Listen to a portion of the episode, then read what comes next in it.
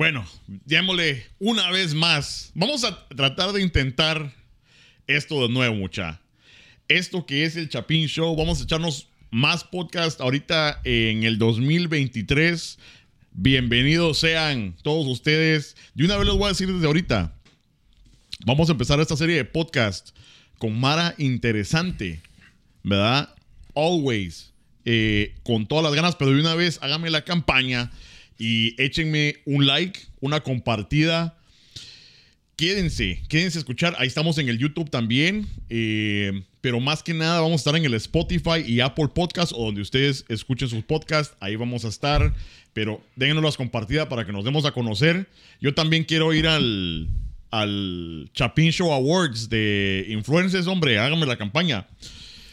Hoy con, con nosotros está un. ¿Qué diríamos? Somos como hermanos, vamos. A huevo. ¿Para qué, para qué echar pajas? Eh, en el Chapin Show lo conocemos como Lucifer. que mi abuela no estaría orgullosa de eso. Pero eh, está Luis Fer Sandoval. Bienvenido, Checo. ¿Qué tal? ¿Cómo estás? Aquí bien, bien, bien. Gracias por ah, venir al show. Por fin en persona, mano. Después Final. de cinco años de Chapin Show. Finalmente en persona estamos por aquí. Me tuve que echar una mi vueltica el día de hoy. Y contanos, vamos a meternos de una vez a la plática para, ¿verdad? Eh, eh, que la Mara conozca un poco más de vos y, y de qué estás haciendo aquí. ¿Qué andas haciendo en Chicago? Bueno, eh, actualmente estoy rotando, ¿verdad? En el U Chicago Medicine. Es una mi rotación como parte de mi entrenamiento en ultrasonido endoscópico que estoy pues sacando actualmente en la Ciudad de México. Ah, ya. Y en español, eso de ultrasonido endoscópico, endoscópico ¿qué es? Bueno, es buena pregunta ya que no mucha gente lo sabe. Es más, ni muchos médicos saben qué es. Es una relativamente nueva tecnología. Digo relativamente nueva para el primer mundo, ¿verdad? Eh, sin embargo, en Latinoamérica no hay mucha gente haciéndolo. Es una combinación entre la endoscopía, que pues creo que en general todos saben, ¿verdad? Que es que eh, te duermen y revisamos con un tubo, pues el esófago, estómago y la primera parte del intestino con una camarita. Sin embargo, el ultrasonido endoscópico, pues a este tubo que, que, que introducimos se le adaptó un ultrasonido. Entonces hacemos el ultrasonido por dentro del esófago, dentro del estómago y dentro del duodeno. Entonces es como una combinación de endoscopía con radiología. Mm, Ya. Y según estoy enterado, o sea, no, por ejemplo, en Guatemala no está muy conocido o, o sí existes. Hay muy poquísima gente eh, con entrenamiento. Hay una, do- una o dos personas con este entrenamiento. ¿Verdad? Eh, hay un par de gente ahí que lo está haciendo, ¿verdad? Pero con entrenamiento formal hay una, yo voy a hacer el, el segundo, eh, para ir a, pues, a innovar esta, esta, este nuevo procedimiento médico que tiene muchas indicaciones. Sin embargo, como es algo nuevo, pues hay que... eh, la gente, los médicos no lo conocen, entonces pues hay que... Pero tiene mucha, mucha ayuda y muchas indicaciones. Ok, entonces serías el segundo, pero o sea, tu título sería, es gastroenterólogo. O- Eh, o sea, gastro, endoscopía y ahorita ultrasonido endoscópico, ya que sí requiere un entrenamiento aparte. Uno necesita primero dominar la, la- la ciencia y las destrezas manuales y motrices de la endoscopía para ya uno pues atreverse o entrar al mundo del ultrasonido endoscópico, ya que el tubo que uno pues introduce es más grueso, entonces hay más chance de complicaciones, la visión es diferente. Entonces sí hay que do- dominar muy bien el arte de la endoscopía para poder entrar a este, a este mundo. Ah, ya. O sea que la, especialización es lo de la camarita y poder hacer las biopsias y todo eso. Exactamente, o sea, o sea, para ser gastroenterólogo hay que ser medicina interna primero y obviamente medicina general primero. Luego pues endoscopía, que en ciertos países como en Guatemala se saca junto gastroenterología y endoscopía. En Estados Unidos también se saca junto. Eh, y luego pues ultrasonido endoscópico. Ah, ya. Y déjame preguntarte vos, eh, ¿cuántos años dura eso? Por si hay algún chapinero ahí que diga, bueno, esto se me llama la atención, eh, ¿cómo se empieza? O sea, obviamente, carrera de medicina, vos, pero ¿cuál es el, el recorrido Porque vos has estado en eso años, ¿va? Sí, ya estoy viejo y seguimos estudiando. Pues depende el país, pero en general, digamos, 6, 7 años para medicina general, medicina interna 4 años. Hay países donde puedes estudiar solo 2 años y ahí derivarte, pero digamos, si tomas el camino completo, medicina general 6, 7 años, 4 años de medicina interna, luego 3 años de gastroenterología y endoscopía. En otros países como en México, pues aparte que seguir 2 años de endoscopía separado, para finalmente un año más de ultrasonido endoscópico. Ah, ya. O sea que vos vas ya en lo último. Ya, ya, ya. Finalmente ya, pues, digamos que si quiero entrenarme algo más para arriba, pues ya no hay. Ya tendría que seguir algo paralelo o algo más para atrás, pero sí, esto es como que lo, lo, ¿qué sería la, la punta de la pirámide en mi rama? ¿Y, ¿Y cuál es la, digamos, cuáles son tus pacientes? Pues, o sea, ¿cuáles serían los pacientes que llegan a vos? Porque, o sea, todo eso se, se ve chilero pero ahorita los chapineros han de decir, bueno, y... ¿Y, eso con qué se eh, come? ajá, eh, yo no quiero que me mire ese pisado porque ha de estar muy, muy complicada esa onda. pero no sé, o sea, puede ser algo sencillo o complicado, no sé cuáles serían son tus pacientes. Bueno, como es una tecnología nueva, eh, está en, en constante desarrollo y nuevas indicaciones van saliendo. Digamos, ¿cuáles son los principales pacientes? las enfermedades de páncreas sería ahorita de lo principal que hay, tumores, quistes, sospecha de lesiones. Si hacemos una tomografía o resonancia, hay ciertos tumores pequeños que no se miran. Por ejemplo, los menores de 2 centímetros no se van a ver y les van a reportar una tomografía normal. Pero van, lo que se va a poder ver es que las vías biliares o las vías pancreáticas están dilatadas. Para que entendamos, imaginemos una manguera. ¿Qué pasa si a la manguera yo de un lado la cierro? Pues todo lo que queda con la presión de agua se va a dilatar.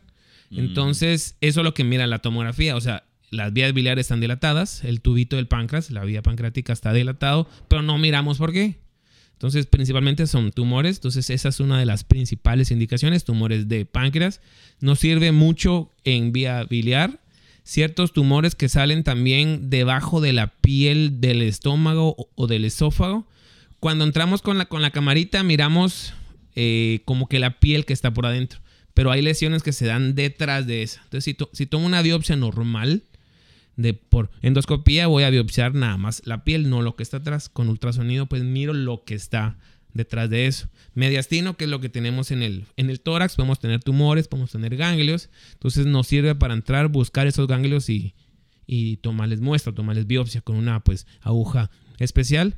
Eh, hay más indicaciones, pero son como que las principales. Algo importante en, cuando tenemos pancreatitis aguda, es una inflamación del, del páncreas. Eh, a veces hay tanta inflamación que se nos puede acumular pus, nos, nos puede acumular agua entonces, una forma. El páncreas. Ajá, en el páncreas o alrededor del páncreas. Entonces, una forma de sacar estas, estas colecciones es por medio de ultrasonido endoscópico.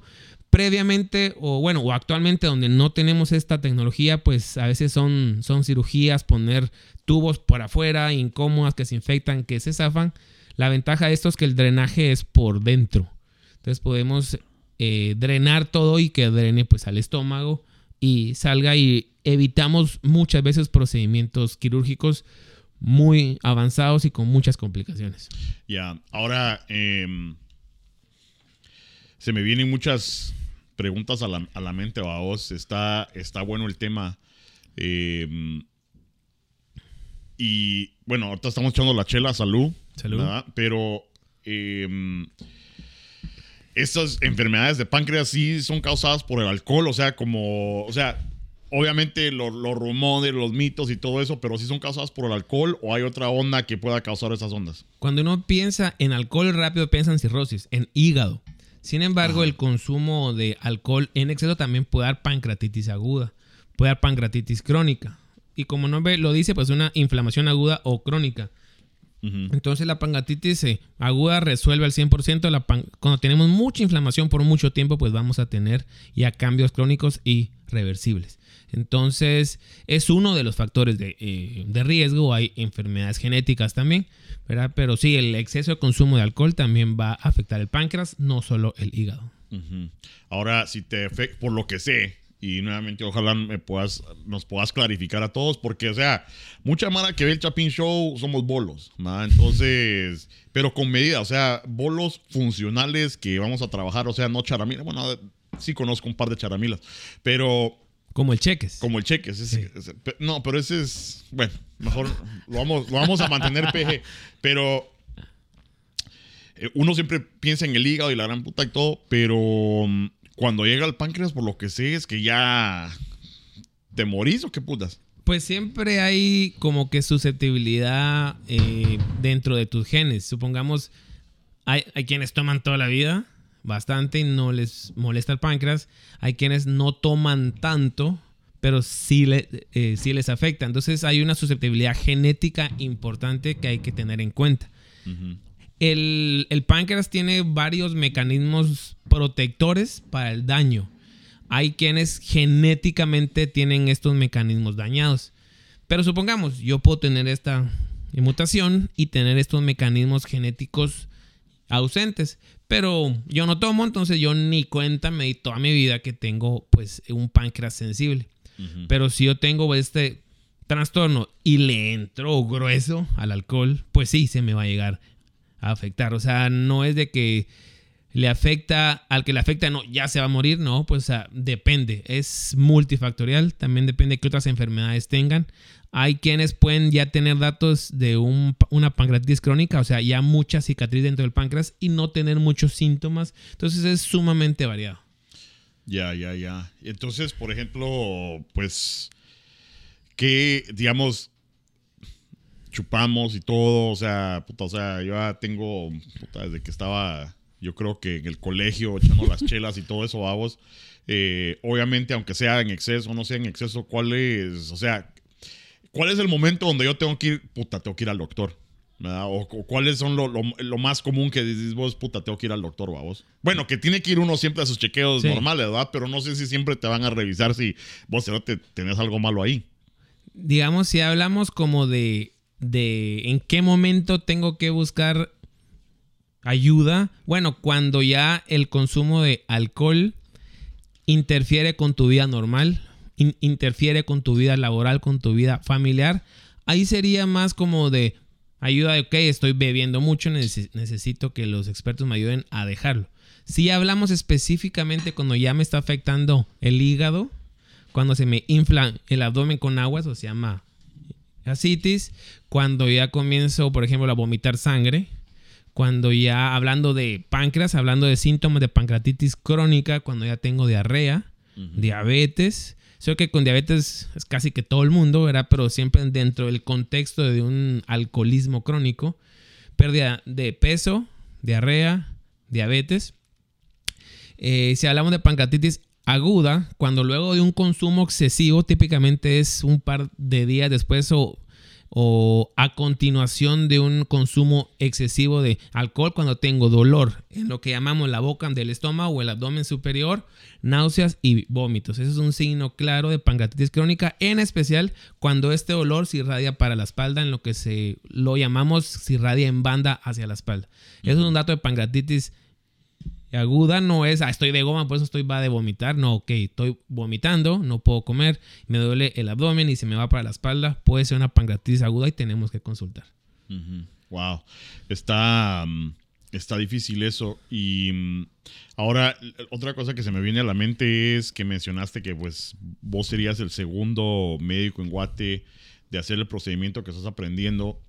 Eh, ¿Qué hace la Mara ahorita? O sea, no me, me imagino que no toda la Mara va por ese, por ese mismo médico que está ahorita, o no sé, vamos, o, o es simplemente una deficiencia que tenemos en Guate. Pues una deficiencia que tenemos en Guate en muchos países. Y mientras no sepamos qué es, pues no vamos a sentir que nos hace falta. Entonces eso es algo in- importante. Voy a poner una exageración de ejemplo. Los jaques árabes tal vez se sienten mal si no tienen un carro de oro.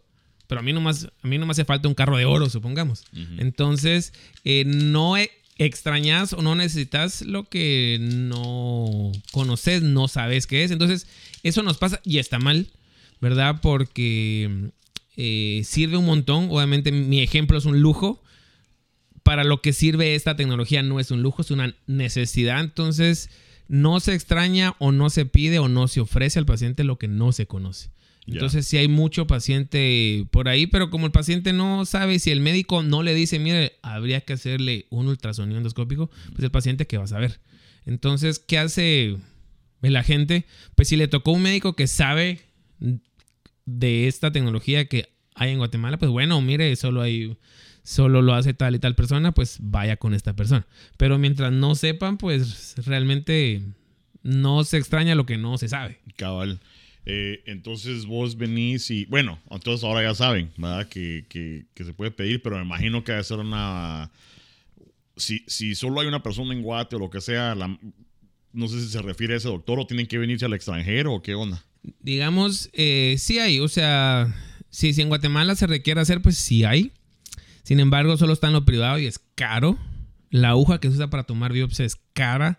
No se tiene el equipo en cualquier lado. Entonces, em, pues aunque sepan que es, no siempre lo pueden pagar. Em, ahorita estamos haciendo las gestiones para que se compren el seguro social, que es donde yo voy a llegar, para que esté pues al, alcance de más gente. Salud Pública en su momento lo tendrá que comprar, pero lo pueden comprar, pero hay que buscar quien lo use, eso es importante. Sí, pues. Entonces, sí, porque de plano en algún futuro se van a necesitar más médicos y, más procedimientos, ¿verdad? Porque a solo un par está, muy pisado. No, sí, cuando menciono en México o ahora que estoy aquí, de que, o sea, la cantidad de gente entrenada en, en Guatemala se sorprende, un hombre, ¿por qué tan pocos? Pero. O sea que ese programa que estás haciendo en México no existe en Guate. No, mm, ni, ni de broma. O sea, eh, esperemos que en algún momento, pero, o sea, para entrenarse en, en, en esta tecnología hay, hay que salir de, del país, sin duda. Y hay pocos lugares con posgrados certificados en Latinoamérica. Brasil, por ejemplo, tiene, Colombia, México. Y hasta donde yo sé, puedo pecar de ignorancia, pero hasta donde yo sé, son los únicos tres países eh, con posgrados certificados para enseñar esto. Porque lo pueden enseñar en muchos lugares, pero eh, así posgrados certificados que teóricamente, según la, los expertos, tiene que ser un entrenamiento de un año. Eh, hay pocos lugares. Ya. y ahora, ah, mira, pasamos las, las tijeras, por favor. Ahora, ¿cómo paraste en Chicago? O sea, veniste, sé que venís, veniste un mes, pero ¿cómo paraste aquí? Hace unos meses, en septiembre, eh, en, México eh, se hace periódicamente lo que se llama la semana digestiva de endoscopía. Entonces eh, hay diferentes, o sea, como que la, bueno, incluye dos partes. La, la parte académica que es charlas, que llegan profesores invitados, y la parte, lo que se llama el curso en vivo. Entonces, como que las diferentes sedes grandes de México, los diferentes hospitales, van haciendo, son, son, son sedes y se van rotando las sedes. Este año que pasó, septiembre de 2022, pues donde yo estoy, eh, fue la sede. Y llegaron profesores invitados de varios países. Llegaron de España y de Estados Unidos principalmente. Entonces, eh, hacer pues procedimientos.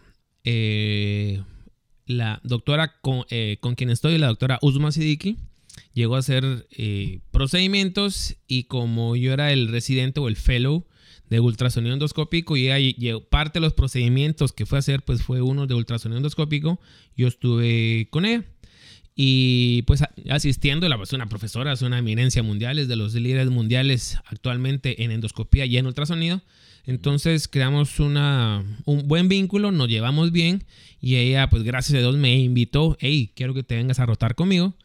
Y yo, pues, obviamente, una de las líderes mundiales me está invitando. Y se da la casualidad, o sea, la bendición de que ella estaba en Chicago, donde tengo familia. Entonces, pues, no había excusa. Pues había, había que venir a, aprovechar, a ver, pues, cómo es el primer mundo. De, con esta tecnología y no solo en ultrasonido, sino que en, endoscopía en general. ¿Y cómo, cómo ve la diferencia? O sea, He estado en Guatemala, en México, en Chicago. Eh, y de nada, porque yo lo mandé a traer, solo quiero que sepan eso. Eh, eh, pero, o sea, la es mucha diferencia. O sea, mira, siempre pienso, porque aquí. Dijo que quería conocer al mero, güey. Ajá. ¿Qué puta? Ya no le de chocolates. Dice el cheque que, que quería conocer al mero, no sé. No, no, Luis Fer dijo. Ajá. Porque tú tú lo mandaste a traer, pero no es cierto. Él quería con- venir a conocer. Ah, ah, ok. Tuve- perdonen ese chiste, lo tuvimos que armar porque no, así rápido no lo hubieran entendido. Eh, puta, ya se me fue la onda. Ah, mira, aquí en Estados Unidos, y, y yo creo que ya está como, ponerte, ya como que está despertando un poco más la gente, como, eh, o sea, en la era del internet como que hay más conocimiento en todos lados y la gran puta, pero ponete, eh, el, el estigma de un gringo es que ponete un médico en un país, tercermundista es como nivel enfermero, ¿verdad? Entonces como que no es, ¿verdad? Médico, médico, por, es, por la ignorancia, ¿verdad? Que tiene la Mara. Pero yo pienso, o sea, aprendes a, a ser médico, ya sea en un país tercermundista o en Japón, en donde sea, o sea, estás poniendo cuchillo en piel, vos. Entonces, para mí que es lo mismo. Pero, ¿cómo ves esa diferencia entre haber estado en Guatemala, haber estado en México y ahora en Chicago? Bueno, la principal diferencia es la tecnología, el acceso a la, a la tecnología. La ciencia va a ser la misma, la diabetes va a ser igual en todo lado, la pancreatitis aguda va a ser igual en Japón, Guatemala, México, Estados Unidos. Entonces la ciencia va a ser la, la misma. Una de las ventajas de Latinoamérica, hablando de Guati, México, que es donde pues he practicado, eh, es que nos dejan mucho, nos dan mucha libertad de hacer procedimientos. Hay, hay más eh, libertad de entrenarte y de practicar. En Guate. En Guate y en México. Ah, ok. Eh, obviamente Estados Unidos tiene la tecnología tope. O sea, eh, creo que ese es su mayor fuerte, que tiene todo, no hay limitaciones de no hay, no hay, todo es nuevo, todo es, eh, pues la tecnología última. Entonces esa creo que es de la principal diferencia. Aunque la ciencia sea la misma, acá pues tienen más herramientas. Más juguetes. Por ejemplo, ajá, uno de los juguetes que uso en ultrasonido endoscópico eh, cuesta en México, eh, creo que son 40 mil pesos, que son como 18 mil quetzales. Eh, pero acá, digamos, el precio es más barato, pero acá siempre lo pagan las aseguranzas o la ayuda pública. Entonces, en, en México, si a veces el paciente lo tiene que comprar, pues no lo, aunque tengamos el equipo, pero necesitamos este juguetito extra, pues no, no se le puede usar. Y, en Guatemala, pues no hay ni quien lo ponga. Entonces, o sea, esa es, creo que es la principal diferencia. La ciencia va a ser la misma, pero el acceso a los juguetitos, el acceso a la tecnología, pues esa es como que la, la principal limitante. Pero vos estaba pensando de que, por ejemplo, mm, eh, y, buen punto que dijiste que, por ejemplo, en México, en Guatemala, como que te dejan experimentar más o como que, como que arriesgarte más o no sé, vamos, pero aquí eh, yo creo que por eso mismo de que este es el país de las demandas, vamos, eh, que no puedes hacer ni mierda. O sea, aquí los médicos, no sé si en Guatemala tienen que tener eh, eso de malpractice insurance, eh, que es un seguro médico por si hay un, un seguro de mala práctica, ¿verdad? Eh, no sé si en Guatemala es requerido, pero aquí el médico lo tiene que tener porque cualquier medida que hagas. Por ley. Ajá, eh, la Mara te puede mandar. O sea, vos te puedes tirar un pedo ¿zote? y te demanda la gente aquí, vos. Entonces, yo creo que es- veo como que más limitaciones de los médicos que no tienen tanta práctica por eso, porque no los dejan hacer nada. Sí, esa es sin duda una limitante. En la, la facilidad de demanda. Sí, aquí en Estados Unidos, pues por ley tienen que tener su seguro de mala práctica. En México, hasta donde sé, no. bueno, sí existe, pero no es obligatorio para los nacionales. A mí sí me lo pidieron. En Guatemala no sé si existe. Pues llevo practicando la medicina en Guatemala. Digamos, comencé a estudiar desde, desde el 2006 Ujú. y nunca he escuchado que alguien mencione seguro de mala práctica. He estado en lo privado, en lo institucional y nunca me lo han mencionado. Pues yo no sé si existe la, eh, el- la verdad. Y va a depender mucho del paciente. Digamos, en, en Guatemala la medicina se divide en tres. Salud pública, seguro social y la medicina privada. El paciente de salud pública es más humilde, entonces es muy raro que haga problemas. O sea, Es muy raro. El paciente, el seguro social es un poco más entendida. Entonces es más común que demande y también como que ya están con la defensiva. Mm, Entonces es más común en el seguro social que demande y en lo privado pues ni se diga. Entonces siempre hay demandas, pero es mucho menos, mucho, mu- mucho menos. Eh, pero el seguro contra, contra demandas, en- insisto, en México sé que existe. No, eh, hasta donde sé no es obligatorio para los nacionales, solo para los extranjeros. Y en Guatemala nunca lo he escuchado mencionar. ya. Vos sí, y cómo se llama, Eh, pues saber ni desde hace cuántos años, montón de memes, montón de chistes acerca de que la, la espera en el Leaks, ahorita que dijiste, eh, ¿cómo es? De lo, lo- el seguro social. Ajá. Eh, ¿qué, qué, qué tan real es eso? O sea, la Mara lo hace chiste, vamos. Eh, de aquello que, o sea, para cada cosa que está relacionada con estar tarde, puta, ya muestran al viejito, puta, ya, ya me atendieron en el Leaks. ¿Es cierto eso o qué onda? Sí, hay una, ¿Y por qué? Pues no sé, no sé si, si vos tenés más hay una conocimiento de eso, pero. saturación de, de el sistema. El IX ha mejorado mucho, pero es un camino largo que re- eh, recorrer. Es hablar mal de mi casa, pero tampoco voy a mentir los problemas que hay. El problema con el seguro social es la primera atención. O sea, necesitaríamos creo que el doble de clínicas periféricas para poder eh, ver rápidamente a los pacientes. Entonces, bueno, yo tengo una gripe y me dan la cita en tres meses. Y uno dice, ay, pero es una gripe, pero bueno, el que país tiene todo el derecho de ir por su gripe. Ah. O sea, no están haciendo mal. Pero como no se dan abasto, entonces, miren, la cita en seis meses. Entonces, así como, bueno, en seis meses ya me dieron cuatro gripes más. O sea, Po- y mire, ¿y usted por qué venía? Por una gripe que me dio hace cuatro meses. Pero yo lo miro enfermo, sí, es la cuarta vez que me da. O sea, Sí, pues.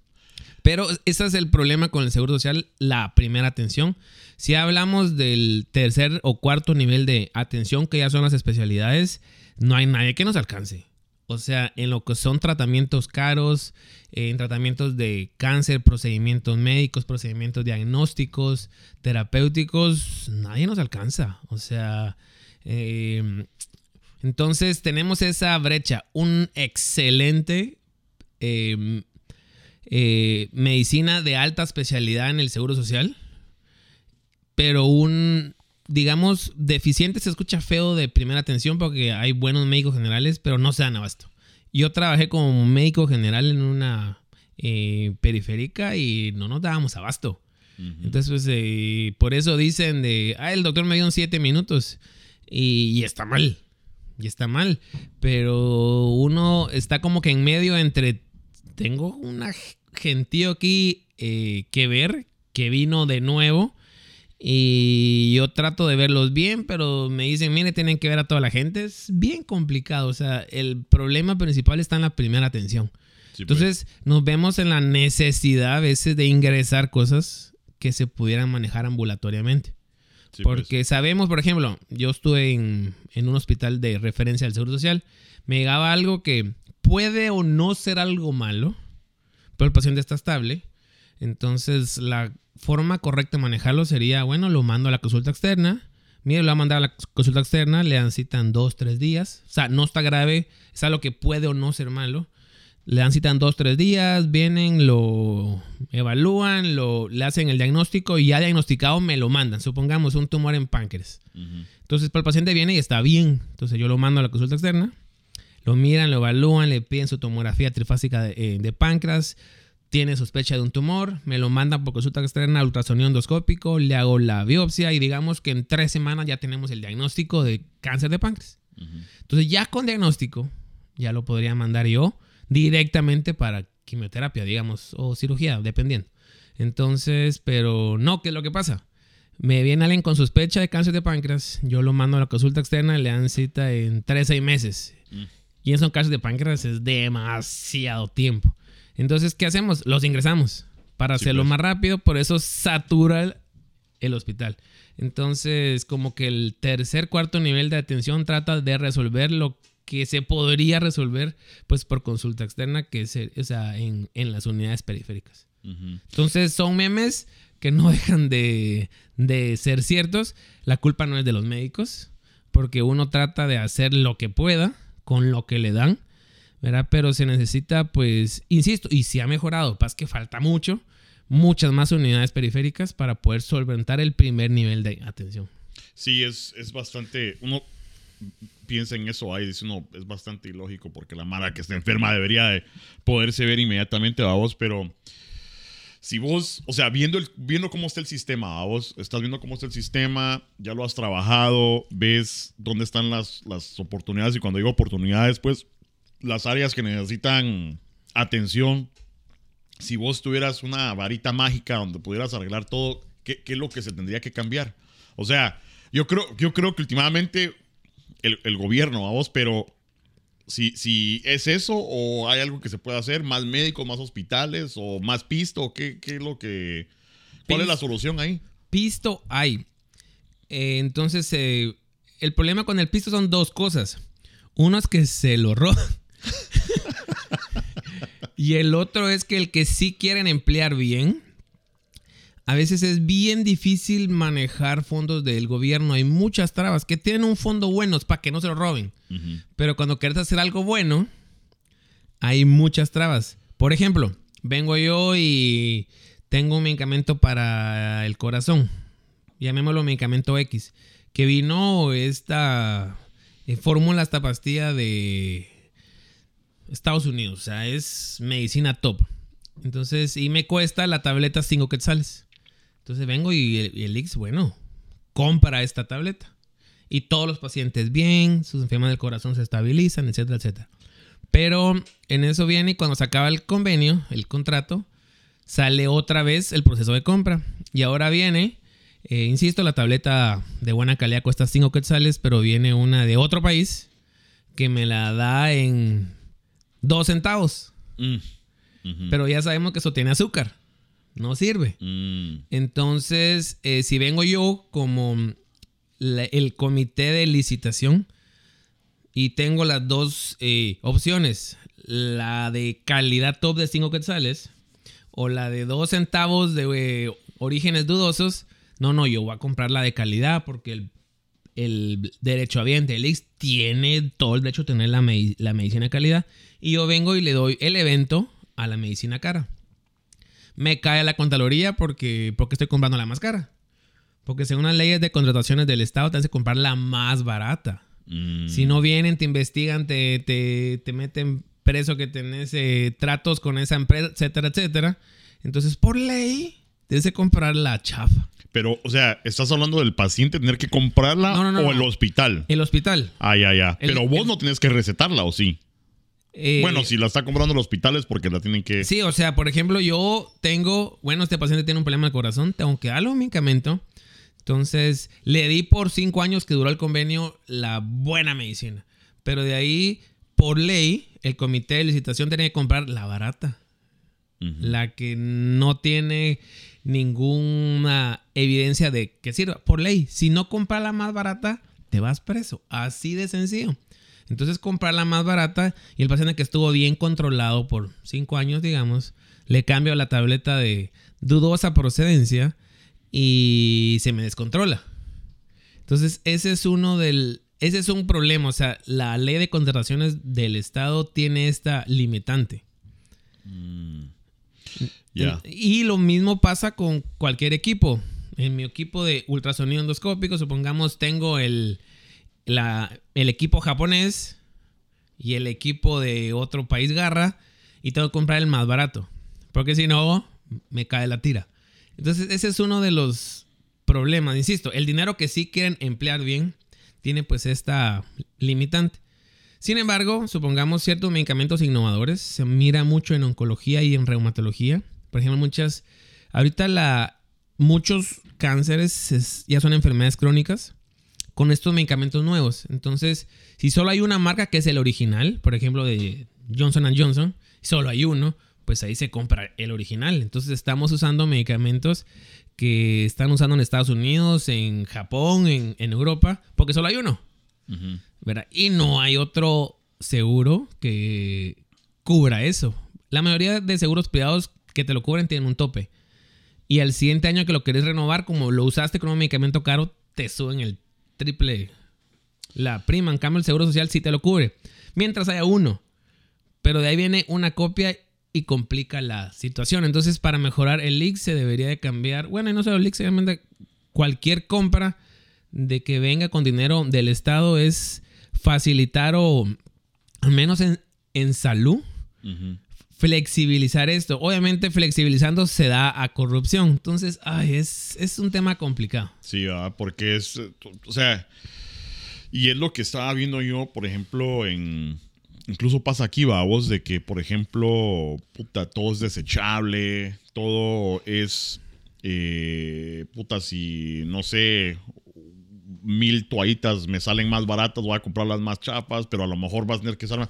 Entonces todo eh, eh, lo que es el sistema de salud, por ejemplo, aquí yo lo veo ya como que es más negocio que un sistema de salud, ¿ya? Que, en realidad, o sea, el médico sí eh, se enfoca y su atención principal es el paciente, pero los médicos no son los dueños de los hospitales, vamos. Es eh, algún empresario, lo que sea, y se enfocan en, ganar pisto, vamos. Me imagino que igual es allá, y especialmente cuando se meten los gobiernos, vamos. Sí, pues mira, o sea, es un negocio. O sea, si tu empresas de medicamentos, de equipo de endoscopía, pues está bien, tienes que ganar. O sea, es tu chance.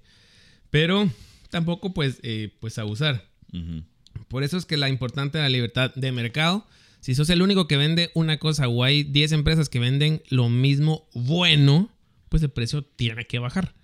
Entonces, algo que pasa en Latinoamérica en general es que hablando de endoscopía o equipamiento es que reutilizamos las cosas que teóricamente son desechables. En cambio en Estados Unidos, eso es una diferencia también que me he dado cuenta. Aquí pues todos de un solo uso y lo tiran. Sí, pues. y, eso es en toda Latinoamérica. Eh, porque es demasiado caro. Es más, eh, platicando con los proveedores de equipo de endoscopía, lo que hace eh, toda Latinoamérica al año es lo que hace, es el 1% de lo que gasta Florida. Imagínate, o sea, porque aquí se usa y se tira, se usa y se tira, y en Latinoamérica se, se, reutiliza. Obviamente se limpia, se resteriliza, ¿verdad? Pero, y sirven, o sea, todos los que practicamos en Latinoamérica lo hemos usado y sirve, pero teóricamente son desechables. Algo que me causa, no, risa, sino que me parece interesante y sí risa a vos porque, eh, pues vos sabes que, mi mujer es eh, lo que es aquí surgical tech, o sea que una técnica de cirugía, ¿verdad vos? O sí, técnica de cirugía eh, y que por lo que sé, allá no hay. En Guatemala se llamaría instrumentista. Instrumentista, ok. Pero sí hay o no hay. Sí, sí, sí hay, sí, sí hay, sí, sí hay. porque mi hermano también es médico, ¿verdad? Y me estaba. Y yo no sé si de plano que los hospitales no están, pero dice, puta, qué putas, yo lo tengo que hacer todo, vos. Y, y también me da risa que a veces él manda fotos y todo, y queda. Y no tienen no sé qué herramienta, que no sé qué, que puta, no, a puro vergazo, vos, o lo que sea, porque aquel es traumatólogo, vos. Entonces, sí, hay, esas diferencias, y, y, aquí, como te digo, o sea, como, como vos decís, puta, abunda todo eso, vos. Eh no sé, no sé, ¿qué, te. ¿Por qué es que, pasa eso? ¿También pisto a vos? Pisto, a veces no hay. Muchas herramientas que hay en el primer mundo no hay en el tercer mundo. Entonces, mm. aunque haya plata, no lo puedes comprar. Sí, pues. Y, y aún a veces existe, pero no lo compran. Ese es el problema de gestión de las autoridades. Problema que los jefes no lo piden. Entonces es multifactorial. sí. bueno, que aquí en Estados Unidos también es un robo a vos, porque, o sea, te dan los, las facturas a vos del hospital y, eh, puta, te cobran hasta por una servilleta a vos y súper caro a vos. O sea, aquí a veces sale uno, vale uno al hospital, lo que sea. Sí, hay seguro médico y la gran puta, pero puta, ver unas facturas de 50 mil, 100 mil dólares, a vos. Eh, que, es, que es una ridiculez también solo por Sí, por ir al hospital, vamos. Y créeme que eso, la gente que va a salud pública o al seguro social no se da cuenta, pero la atención que se les da es cara. Y la gente, como no sabe qué le están poniendo, a veces no se van contentos. Eh, bueno, y me pasó muchas veces. No, que yo me quiero ir. No, mire, sigue malo, tiene antibiótico, todavía le falta. No, yo me quiero ir. Entonces es un egreso contraindicado. En México le llaman alta voluntaria. Sí, yo le firmo que no sé qué, me lo va a llevar un privado. Allá lo van a tratar mejor y que no sé qué. Bueno, o sea, uno les explica, pero no los puede uno tener a la fuerza. Bueno, firmen aquí. Firman. Y ahí los miras regresando a los dos días porque se dieron cuenta que el antibiótico que le estaban poniendo tres veces al día, la dosis costaba 3 mil quetzales, por ejemplo. Jalar. Y eso solo es el antibiótico. Que están viendo que estar en un intensivo o en un hospital son 10 mil, 15 mil quetzales diarios. Entonces, la gente a veces no se da cuenta de el, del, del beneficio que es o de las ventajas que tiene de ser atendido pues, en salud pública o en el seguro social. O sea, no se da cuenta la gente. Y es súper común que la gente a los dos días regrese. Así como, mire, mire, pues usted me firmó eh, que se quería ir. La gente no hay ni dónde meterla.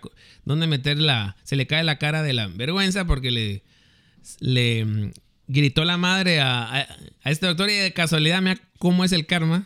Regresan el mismo día que está de turno el mismo doctor. Y pues usted me firmó. Pues usted me firmó que le valía madre, que ya está, me insultó y se fue. Sí, pero fíjate que salía muy caro.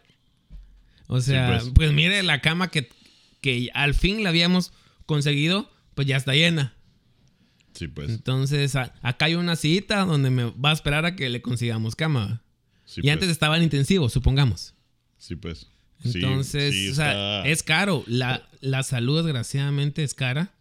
Uno dice, por ejemplo, hay ciertos políticos con, con, con discursos populistas. La salud es gratis. No, alguien tiene que pagarla. Alguien tiene nada en esta vida es gratis, o sea, o sea, tal vez usted no está pagando nada directamente, pero usted paga impuestos. Cabal. O sea, nada en esta vida es gratis. La salud no es nada es gratis. Todo cuesta y todo dinero hay que producirlo. Y el gobierno no produce dinero, el dinero se lo gasta.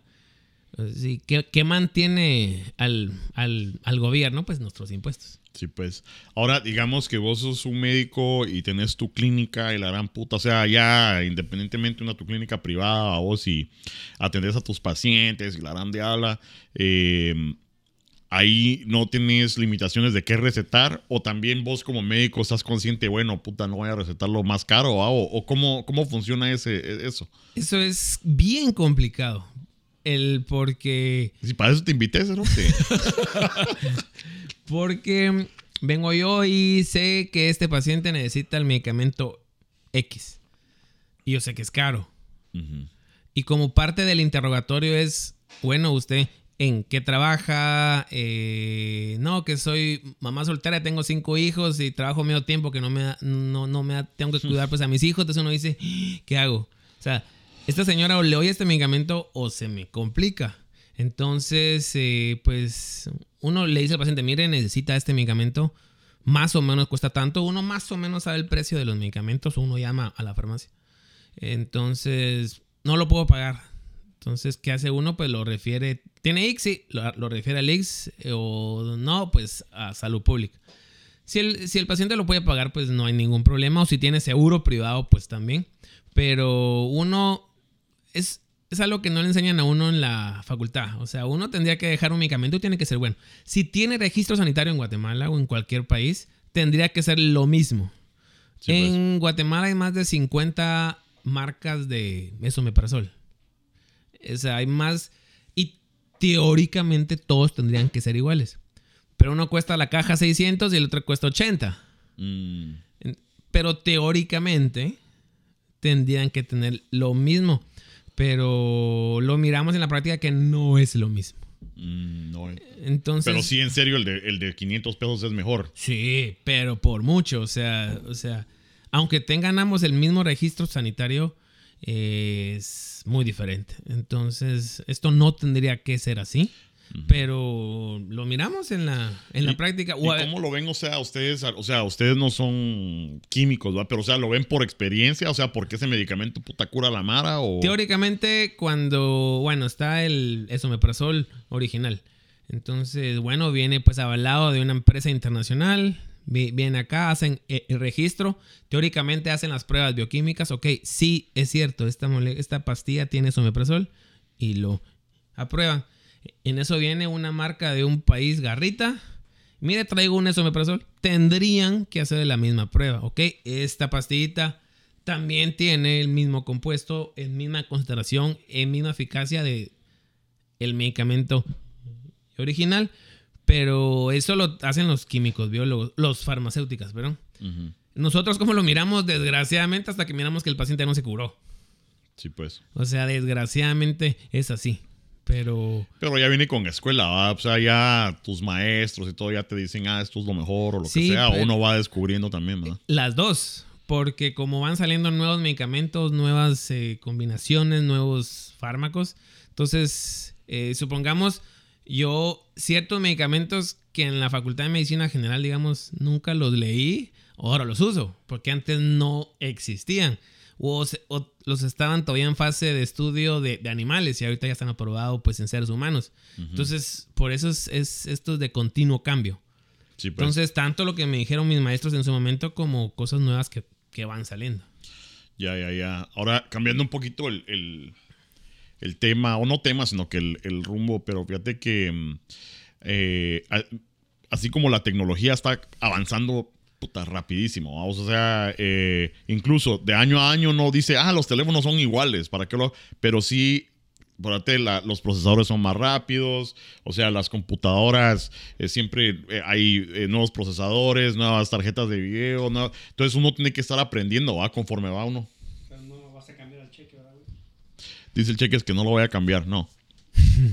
Eh, entonces todo va, va avanzando y uno tiene que estar al día, vos. O sea, eh, eh, lo que es el software, ¿verdad vos? O sea, si yo, yo edito videos y hay actualizaciones, entonces hay nuevos botones y la gran puta. Mi pregunta es, comparado a lo que es medicina, obviamente la tecnología avanza, pero ponete, el ser humano es el mismo, ¿verdad? Pero sí tenés que seguir estudiando cosas, o sea, y si sí es acerca de medicamentos, tecnología en el ámbito médico, o si se descubren nuevas cosas en lo que es el, cuerpo humano, pues. Sí, ahí sí que la, de año a año todo, o sea, cambia un montón las cosas. Cosas que yo estudié, o sea, en el 2010, digamos, ya están obsoletas, ya cambiaron. Entonces hay que estar en continua actualización. Por eso de que cada vez nos especializamos más. Los médicos muy tradicionales eh, dicen, no, que ahora este solo sabe páncreas, este solo sabe hígado, este solo sabe corazón. Pero sí, cuando vos leíste corazón eran tres páginas en el libro. Y ahora son 300 páginas de una parte del corazón. Entonces es cierto, cada vez nos especializamos más, pero es porque cada vez cambian más las cosas. Entonces sí, toca todas las, la mayoría, bueno, una proporción mayor comparado con antes de las nuevas generaciones, estamos estudiando más. Ya. Porque cada vez se actualiza en medicamentos, descubrimos nuevas cosas en procedimientos. Por ejemplo, hace 20 años, ¿quién sabía que era el ultrasonido endoscópico? O sea, insisto, en Guatemala todavía no se ha desarrollado y el objetivo pues es ir a desarrollar esto. Entonces sí, totalmente las cosas cambian, pero a pasos agigantados. Sí, pues. ¿Y no te ha pasado de que, por ejemplo, o sea, vos Unos- estás más patojo, Me ¿a vos? dejé escuchar. ¿Te dejaste escuchar? A ver. ¿Habla? Uno, dos, uno, dos, uno, dos. Ahí más, ahí está, ahí está, uno, dos. Es que está flojo, igual que. Eh, ¿Yo qué? entonces, lo que te iba a preguntar era, digamos, o sea, vos estás relativamente patojo. Patojo ya no estás. Estoy Vamos. bien buenote, patojo buenote. Pero ponete, o sea, eh, hay médicos, o sea, más grandes, o sea, obviamente que tienen más experiencia y la gran puta. ¿Ha llegado alguna situación en la cual a lo mejor ellos leyeron, es, como decís, esas tres páginas del corazón hace 20 años o hace 50 años o lo que sea y que vos tengas que decirles, no, esto es así ahora? ¿O una mierda así? Hay que hacerlo, sí, y hay que hacerlo con mucha escuela. Porque, o sea, la experiencia pesa. Total. O Sí, sea, claro. o sea, la experiencia, la experiencia y eso no se aprende leyendo. Pero también hay cosas que antes se hacían que pensaban, se pensaba que era bueno, que ahora sabemos que no. Entonces, es más que todo durante el entrenamiento de uno, uno tiene que con mucha escuela y con mucho respeto, porque son maestros, decirles, o sea, decirles, mire, Doc, que fíjese que yo leí esto, ¿qué piensa usted? De que se ha visto que esto pues ya está en tela de juicio, si sirve o no, yo leí que hay que hacer esto. Eh, como, como- uno está en entrenamiento, al final se hace lo que diga el jefe, ¿verdad? Pero depende del jefe, uno los va tanteando con quiénes son accesibles y quiénes pues lo van a maltratar a uno y mejor uno se queda callado. En, yo fui jefe antes de venirme para acá y, y antes de entrar a Gastro también fui jefe un año. Entonces siempre traté y espero ser así toda la vida de que los que estén a cargo mío tengan la confianza de decirme, mire, Doc, yo leí esto. O sea, yo puedo aprender algo que el estudiante fue a leer ayer. Y si yo vengo y me cierro a yo tengo la última palabra, eh, eso está mal. O sea, siempre estar pues abierto a que aunque académicamente sea alguien de jerarquía menor, eh, pudo haber leído algo ayer que yo no he leído y entre todos, por eso es que actualmente la tendencia es el manejo multidisciplinario. O sea, que yo no deseo que se, que se hace con, con, eh, con- con Juanito, sino que la junta, donde hay cirujanos, hay internistas, hay gastros, hay hepatólogos, hay psicólogos, psiquiatras, que en una junta se decide qué hacer con cada, con, eh, con cada paciente. En Guatemala todavía no se hace tan bien donde estoy yo. En el INCAN, pues sí, tenemos sesiones multidisciplinarias donde cada quien presenta su, su área, radiología, la tomografía, yo mi ultrasonido, eh, los clínicos lo, lo clínico y al final pues se discute qué hacer con el paciente porque es demasiado amplio. O sea, necesitamos una perspectiva amplia para poder decir, para poder decidir qué hacer con el paciente. Sí, pues sí, me va a ser. Es que en, en cualquier profesión, vamos, el, el que tiene más escuela, tiene más escuela y de plano a veces no quiere que un patojo le venga a decir qué puta va. Entonces tienes buena onda. Ahora, otra onda que se me, se me venía a la mente con lo de la tecnología, vamos, dicen, dicen, no sé, que ahora eh, los, los médicos, o sea, los, los médicos que están nuevos, ¿va? que están saliendo de, de la U y la gran diabla, son mejores para ciertos procedimientos quirúrgicos por, porque juegan video, porque han jugado videojuegos desde que son patojos. Eh, ¿No has oído esa eh, relación? Mira, sí se ha visto, no hay un estudio formal que yo te, que yo te dijera, "Puta, se probaron 10.000 que jugaban Play y 10.000 que no, los que jugaban Play son más cabrones. Ajá. O sea, no hay un estudio así grande, pero sí, sí eh, se ha visto que, o sea, bueno, Que son las habilidades motoras, ¿no? sí, o sea, las- y te lo digo en mi experiencia. porque eh, vos, o sea, creciste Ajá. jugando videojuegos, ¿verdad? Ajá, y yo siento que sí me ayudó y comparando con otra gente que no ha jugado videojuegos, yo siento que sí. Aunque nunca me puede ganar en FIFA. Pero- Retos, retos, pues aquí. y hacemos un live con, Ah, con el juego. Entonces, eh, que era que no sirve, siendo que lo que más sirve es cuando uno está haciendo la endoscopía, un- no puedes estar viendo los comandos porque tienes que estar viendo lo que estás haciendo. Entonces, esa habilidad de saber qué dedo mueve qué, sin estar viendo el comando, creo, creo que sí sirve sin duda. Yo creo que ayudaría a que, a que les pusieran un control de PlayStation, güey. para- pues- Es más, ahora está la cirugía robótica donde el doctor está en otro cuarto eh, operando como que fuera un play. O Como que fuera un dron. Ajá, Pero entonces... es el Da Vinci, una mierda El Da. Vinci, exactamente. Entonces, insisto, evidencia científica no hay, pero personalmente, y es opinión personal, sí, sirve, sirve, sirve sin duda. Sí, por ejemplo, o sea, yo lo veo también en mi trabajo a vos que eh, hay Mara, o sea, que a lo mejor ya está un poco más, más veterana a vos y Ruca. eh, puta, que mira, que apachá el, el botón de Windows y hace eso, que no sé qué. o lo- entonces la Mara así, pum, pum, con un dedo y el, haciendo clic. Cuando hay Mara ¿va? que, puta, usando el teclado y la gran puta y de ventana en ventana y la gran puta. Pero se verá uno, o sea, así es porque ya tienen el control del play desde que tenían dos, tres años, ¿no? Sí, sí, sí, sin duda, sin duda, sin duda sirve. Tampoco creo que sea así como que a los que jugaron Play son mejores. Pero tal vez en el inicio se les facilita. Ujú. Pero como todo lleva, lleva práctica. Entonces, eh, por ejemplo, endoscopía llevo más de mil.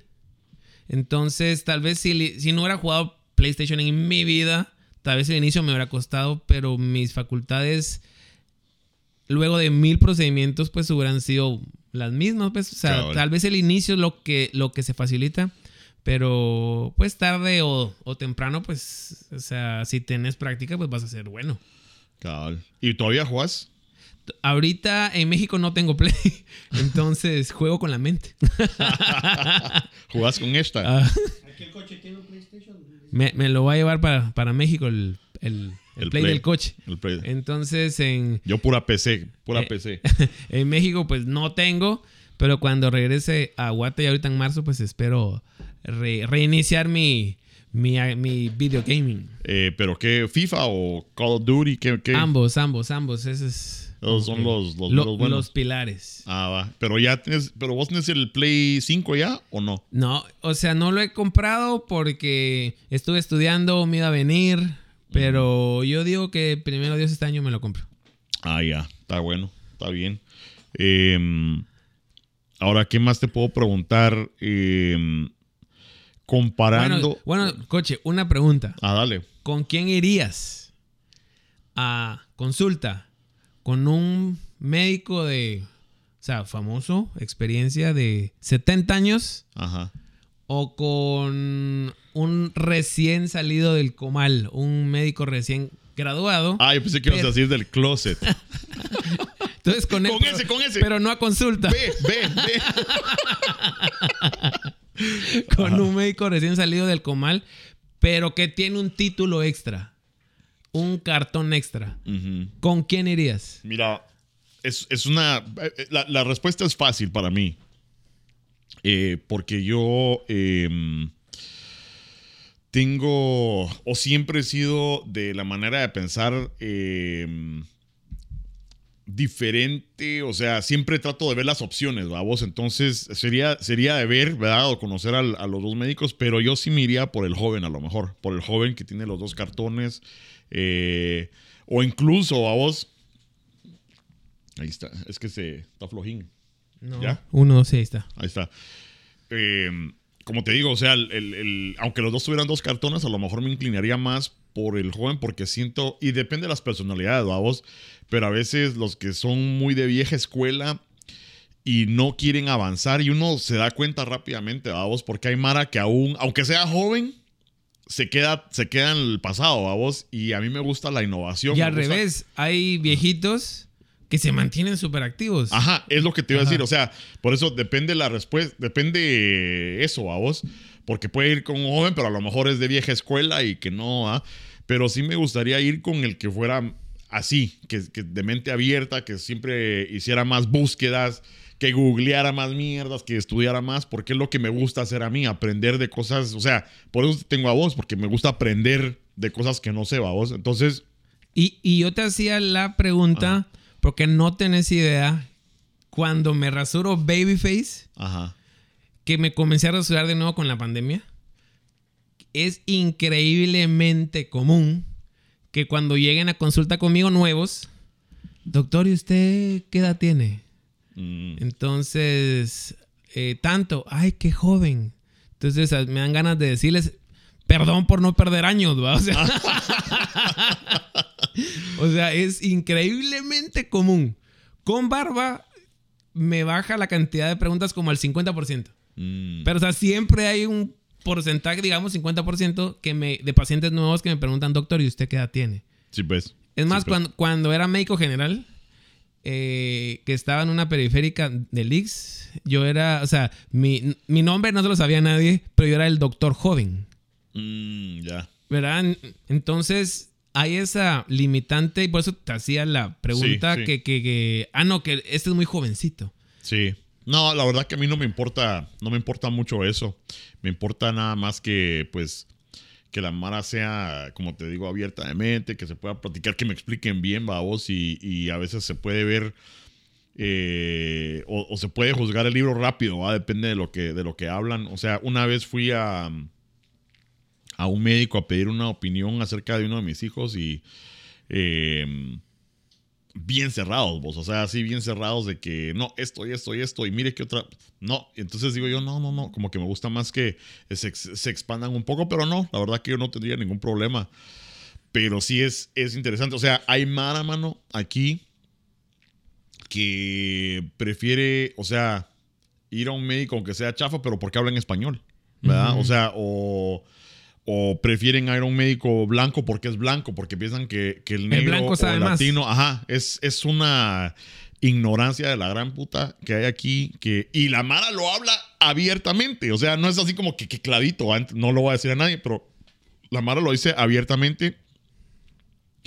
Eh, e incluso hay Mara que ponete, pone la, oh, ¿cuál, cuál es mi, cuáles son mis médicos que están dentro de mi red, a vos y bra, bra, bra. Entonces ya ven eh, a Luis López, ven a, ¿verdad? A, John Smith. A John Smith y a, a la doctora Patel, ¿verdad vos? Puta, entonces a John Smith, ¿verdad vos? Porque, puta, ese Luis López no va a saber ni mierda, ¿verdad? Ah, ¿Dónde estudió? En Guatemala, ¿va? Esa es la ignorancia que hay aquí, Ajá. te lo juro. O sea, que hay Mara que no llega ni a ese extremo, ¿va vos? Y a lo mejor el John Smith es un viejito de 80 años que ya no se olvida, no se recuerda de ni mierda. Ujú. Entonces, sí, o sea, principalmente eh, la educación eh, Sí, es muy importante, vos. La educación es muy importante para saber eso, a vos, de que eso Y- no, no importa. Y eso no es limitado a los no médicos. Hay médicos que alaban a otro médico solo porque viene de, de otro país. Y la oportunidad que me ha dado la vida de estudiar en otros lados, me he dado cuenta que Guatemala, siendo Guatemala, pues eh, somos cabrones. Sí. Entonces, o sea, inclusive ahorita estando pues en el primer mundo, me di- digo yo, ah, puta, no soy tan mula. O sea, sí, sí, sí, o sea, menospreciamos a veces nuestra educación con el primer mundo, pero obviamente eso va, en todos lados hay mara mula y mara cabrona. En Mira, lo todos que yo lados. te puedo decir es algo, que la educación, bueno, y es que eh, hay que clarificar esto, a vos, y perdónenme muchas si ya lo he dicho, pero hay que clarificar esto, a vos, que Guatemala es número uno, eh, pero en lo que es eh, analfabetismo, a vos, eh, número uno en corrupción. En lo malo. Número- en lo malo es número uno, a vos, y, y, nuevamente Triste, les digo, sí. si lo he repetido, perdóname, pero hay que decirlo, a vos. Que, que Guatemala, que son 16 millones, 16, 17 millones de, de habitantes, ¿verdad? Y en la capital de Guatemala creo que es aproximadamente como un millón, ¿verdad? Entonces, lo que pasa es que eh, eh, lo- los que tienen poca educación o muy pobre o lo que sea, son los otros 15 millones que viven en el interior a lo mejor, vamos, porque en, la, en Guatemala yo creo que es donde se encuentra, yo creo que ciertas cosas mejorcitas, ¿verdad? Como colegios, hospitales y todo eso. Ahora, obviamente lo que sería ideal fuera que eso se expandiera en toda Guatemala, vamos, y que fuera como Estados Unidos, de que aquí no importa si vas a Chicago, a Nueva York, o no sea, hay top, ¿verdad vos? Entonces, eso yo creo que sería una buena solución para Guate. Yo sé que faltan muchos, muchos años, ¿verdad? Para que eso, para que eso evolucione. Pero eso es lo que piensa uno, ¿verdad? Porque uno está en la capirucha y a lo mejor fue, tuvo la oportunidad de ir a un colegio más o menos, vamos, y cuando ve las estadísticas dicen, puta, ignorantes, que la puta, pero yo sí, es, yo sí fue un buen colegio, digamos, vamos, o, o por lo menos yo sí terminé mi bachillerato, vamos, que mucha mara no tiene la oportunidad de hacer eso, vamos. Y yo creo que ahí es la diferencia entre, entre alguien que dice, bueno, en Guatemala tenemos más o menos, ¿verdad? Pero no todos tienen acceso a ese más o menos. Sí, con la. Hace varios años ya, con el. Si no estoy mal, fue el antiguo decano, el Doc Oliva, Jesús Oliva. eh, se puso, eh, si me confundo, lo siento, pero estoy casi seguro que fue él que puso el EPS rural en las especialidades por ese objetivo de descentralizar. Y yo lo que he visto que sí ha servido, hay más especialistas en el interior, pero falta, o sea, falta, falta Sí. para que la, ¿cómo decís? Para que no todo esté en la capital. Muchos médicos eh, especialistas eh, se han ido a los pueblos y les está yendo, yendo bien. Pero aunque ha mejorado, nos falta, nos falta bastante. Y eso te hablo en medicina y... Pero es un patrón que se repite en cualquier carrera. Sí, pues ahora otra cosa que se me vino a la mente, eh, aquí los médicos, imagino que vos también, eh, como que odian, no odian, pero dicen, puta, el Google, vos, el bendito Google, porque la Mara googlea y viene y entonces lo que vos sabes, o sea, googlea los síntomas y lo peor es que la Mara lo hace chiste y memes ahora, vos, pero es cierto, vos googleas, puta, me duele el dedo. Y después, Cáncer puta, de tenías dedo. cáncer. tenías cáncer en el colon, ¿no? por haberte lo metido. Entonces, entonces eh, eh, la Mara lee eso y se paniquea y la gran puta. En Guatemala se ve eso y se ve seguido. E incluso porque ahora todo el mundo, aunque uno diga, ah, puta, soy de un pueblo, la gran puta, todos tienen celular, todos. acceso al internet. Eh, la Mara busca y te dice, mire, yo leí que esto y esto y esto. Sí, por eso, bueno, y por muchos motivos más hay que estar muy seguro en lo que uno está diciendo. Porque sí, o sea, es, yo diría que el 90% de la gente por lo menos ya ha hecho una su googleada antes de llegar con uno. Entonces, pero jamás se va a comparar con un en- entrenamiento. Pero sí, insisto, si no estás muy seguro de tu conocimiento, te pueden hacer dudar. Mire, le voy a dejar el medicamento X para la enfermedad Z. Doctor, pero yo leí que eso no se usa. Y me pasó con un paciente hace un par de meses. Eh, yo mis vacaciones de, de México, pues eh, voy a Guate a trabajar. Entonces vi a una paciente, le diagnostiqué una enfermedad X y le dije, mire, tengo que dejarle este medicamento Y. Entonces yo le dije, mire, este solo en Guate solo se consigue en tal farmacia. Entonces eh, me llama la paciente, mire doctor, eh, el de la farmacia me dijo que ese medicamento no sirve para, para, para su enfermedad.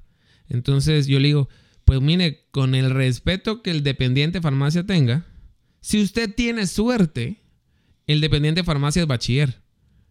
Si usted tiene suerte, yo soy gastroenterólogo. Entonces, usted me dirá a quién le hace caso. Y ahí me manda una captura de pantalla de Google, donde decía que ese medicamento servía para otra cosa.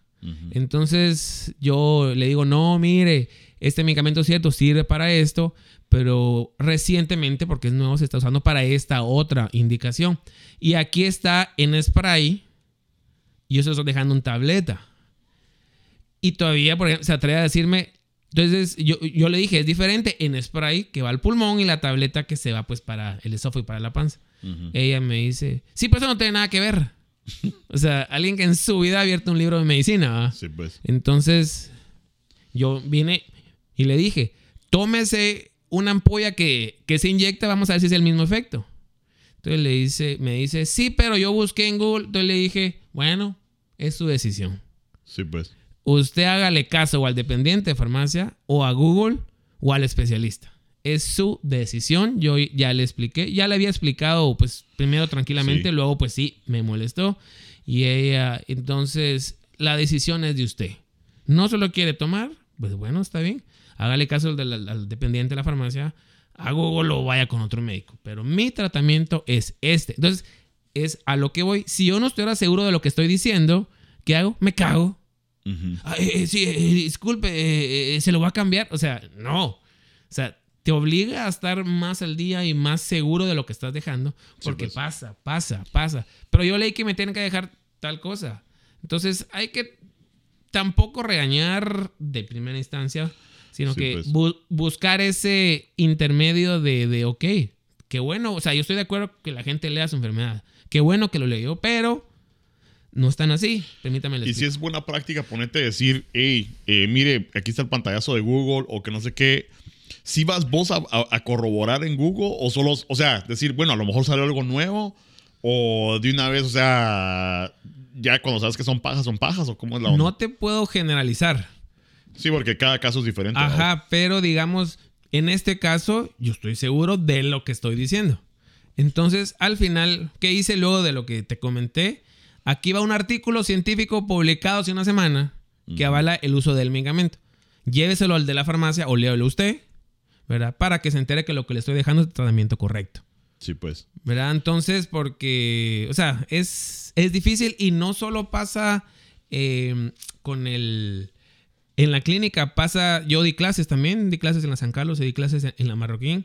Y ahora es bien fácil eh, durante la cagada buscar en Google y leer lo que se publicó ayer. O sea, entonces hay que estar bien al día, con mucho tacto para instruir, para enseñar y para recetar. Sí, pues. Ahora, hablando de eso, y yo creo que ya para terminar, vamos como una hora, ¿va? Eh, ahora, ya para, para concluir, y, y te iba a preguntar, hipotéticamente, ¿va? ¿vos sabes lo que es el chat GPT? ¿O has oído el chat GPT? Ha sido como tendencia en el último mes. ¿Inteligencia artificial? Es inteligencia artificial y prácticamente lo que es, si no lo has usado, es un... Es como un, como un servidor, eh, o tienen, bueno, es basado en web, pero es un servidor, y prácticamente le puedes decir que te haga, y por darte un ejemplo, ¿verdad? En lo que es mi, mi área, que vos le puedes decir, mira, hace de cuenta que sos un influencer y querés hablar de, ponete, de la cerveza gallo para alguien que es del extranjero que nunca ha probado cerveza gallo. Le pones eso a vos. Ah, y dame algo, o sea, una explicación eh, de 100 palabras o 500 palabras o lo que sea a vos. Y en segundos, o sea, le pones eso al poner enter, en segundos, pum, pum, pum, pum, pum, te va tirando todo el guion. Y siempre es diferente. ¿Verdad? Yo le puedo decir, mira, haceme un guion eh, para un video de tres minutos donde van a estar dos personas y quiero que hablemos eh, de este casco de vikingo. Y pum, pum, pum, pum, pum, te tira una historia y un guion así, ¿va vos? Eh, ahora la pregunta es, o sea, y esa tecnología es de lo primerito que estamos usando. O sea, eh, obvio ya tenemos Siri, Alexa, eh, Cortana, no sé cómo se llama la de Android. Eh, Google. Ah, ah, Android no tiene. No, Google, pero sí. Google. Eh, iPhone for Life. ¿Puedo decir algo? Ajá. Yo siento que estaría chido que, que todos los doctores hicieran, eh, hubiera así como una página de inteligencia artificial sobre, sobre la medicina. Ya la estamos usando, ahorita te cuento. Ajá. ¿Sí? Pues eso, Oh. el, el cheque te preguntó que sería bueno que los doctores usaran eso, pero eso era basado en mi pregunta, a vos. ¿Qué va a pasar el día que vos le puedas echar una gotita de sangre a una laminita, lo metas en una compu y ya te dice todo lo que estaba mal y qué es lo que tienes que hacer, ¿verdad? Entonces, eh, yo sé que a lo mejor estamos lejos de ese día, pero a lo mejor no. Entonces, ¿qué, qué pasa ahí? ¿Qué, qué, Mira, ¿qué estamos haciendo ya con inteligencia artificial? Te voy a, te voy a hablar de mi campo. Hay colonoscopía con inteligencia artificial. ¿Cómo funciona? Cuando se hace una colonoscopía de tamizaje, o sea, buscando cáncer o lesiones precáncer, el objetivo es buscar pólipos. Hay pólipos muy chiquitos que se te escapan. ¿Qué es un pólipo? Un pólipo es un crecimiento extra de la piel del colon, Ok. de la mucosa del colon. Ah, Entonces, solo eh, los he saboreado, pero nunca los he. estas lesiones con el tiempo pueden desarrollar cáncer. Entonces el Ajá. objetivo de hacer una colonoscopía es encontrarlas antes de que sean cáncer, quitarlos y que no va, bueno, ni modo, ya no se produce cáncer. Entonces, la inteligencia artificial acoplada a la, colonoscopía va a la camarita y te va diciendo, acá posiblemente hay un pólipo. Acá hay otro, acá hay otro. No siempre es cierto, pero al señalarte acá, vas y revisas, oh, sí, acá hay uno y no lo vi. ¿Y cómo reconoce esa mierda? O sea, solo por. Tiene millones de imágenes O sea, que, por pixelito. que le han ido enseñando. Mira, este es un pólipo de tal tipo, este es un pólipo de tal tipo, este es un pólipo de tal tipo. ¡Hala, qué Entonces topados, lo va reconociendo. Entonces ya cuando vas viendo la imagen, o sea, en vivo, te dice, oye, esto se parece a lo que me enseñaron que es un pólipo adenomatoso, supongamos. Ya. Entonces, ¡fru! te lo señala. Y a veces vas y es un pedazo de popó y se acabó. Sí, Pero pues. hay veces de que, hoy si era un pólipo y no lo vi. Sí, pues. Entonces, ¡Hala, qué topados! ya está, está en proceso todavía. Es un equipo increíblemente caro. En el Incan de México nos lo acaban de llevar. Lo, lo donaron, imagínate, es, es ridículamente caro. Pero lo, lo donan con dos motivos. Uno, para darse a conocer. Y dos, es para seguir surtiendo el banco de imágenes. Ya. Ya. Entonces, eso es lo que ya estamos haciendo. o sea que hay un banco, o sea, en algún servidor, en es- algún lado. como La marca es Fuji, ay, publicidad gratis. Entonces hay un servidor en Japón que está recolectando imágenes de todo el mundo. En- Para, mientras más imágenes le metamos al servidor, mejor va a ser. y. Eso es hasta donde yo sé. ¿Y eso es público? En el INCAN es público. Preguntaron si es público. Ajá. En, en el INCAN sí es, sí es público, lo acaban de llevar. Creo que hay otra máquina en el Salvador Subirán, otra colonoscopía. No estoy 100% seguro. Pero en Guatemala, hasta donde yo sé. Ay, tengo ahorita la imagen que me dijeron que lo acaban de llevar, pero no sé, o sea, eso sí, sí no estoy seguro. Sé que en el Encan 100% seguro que hay. ¿Qué hay? Entonces, donde. ¿El INCAN es un hospital o es, es como el IX en Instituto México? En- Nacional de Cancerología. Ah, cancerología, ya. Ajá, ya, ya, ya. entonces es de la Secretaría de Salud, lo que en Guatemala la, eh, eh, llamaríamos salud pública. Sí, pues. Entonces ahí, ahí, ahí está, eso es lo que estamos haciendo ya. Pues si en algún motivo, si en algún momento va a llegar de hecho una gotita de sangre y te va a decir que es, pues a lo mejor vamos a llegar, pero el problema de la medicina, aunque es una ciencia, es un arte también. Por ejemplo, discutía con una persona hace un par de semanas, mi laboratorio está malo. Sí, pero para lo que la máquina está malo, no significa realmente que esté clínicamente malo, que tenga una relevancia clínica. O sea, no todo resultado alterado del laboratorio es enfermedad.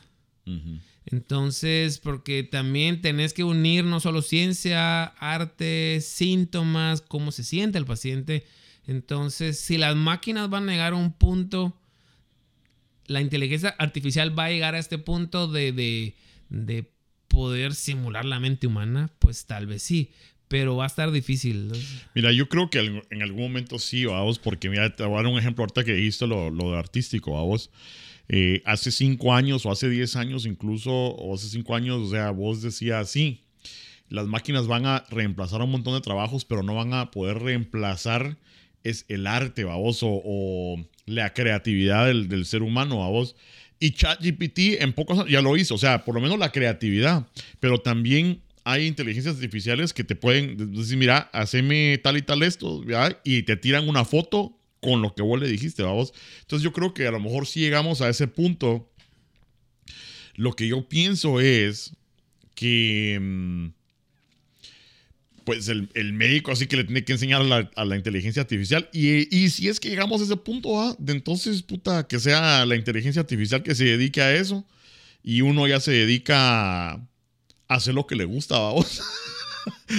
y, y yo creo que a lo mejor por ahí va a cambiar la, la cosa. Y a lo mejor estoy hablando en unos, no sé, 50 años, 100 años, no sé, vamos, si es que llegamos a eso. O sea, no nosotros, pero o sea, el, el mundo.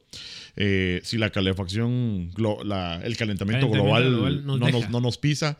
Si llegamos a ese punto, yo creo que va a cambiar todo. O sea, no va a haber profesiones, sino que ya el ser humano va a hacer nada más eh, lo, lo que él quiera, vamos, o, o no sé. Pero bueno, son pensamientos de así pf, astrales, ¿verdad? Que, que uno no se imagina. Pero qué bueno que, que viniste vos. ¿Vas a estar aquí cuánto más? Eh, todo enero. Todo enero, ok. Entonces yo creo que a lo mejor nos echamos un par de podcasts más. Ah, pero ¿sabes qué? Para cerrar, ahora sí, última pregunta. Y sin ser, digamos, sé imparcial. Ujú. Recientemente estuviste, vos has ido a Japón, has ido a, a Guate, bueno, viviste en Guate toda tu vida, has ido a México, Estados Unidos, ¿a dónde Europa, más? Europa. Europa. ¿Quién tiene la mejor chela y por qué? ¿Y ¿Cuál es? Déjame gallo, por supuesto. Gallo. la Nuestra mejor. cerveza. No, pero fíjate que, o sea, siendo imparcial, porque yo sé que en Guatemala uno dice el gallo y ha ganado premios internacionales. Es buenísima cerveza y todo, pero yo estaría echando pajas y digo que la gallo es la mejor cerveza que he probado en mi vida, vos.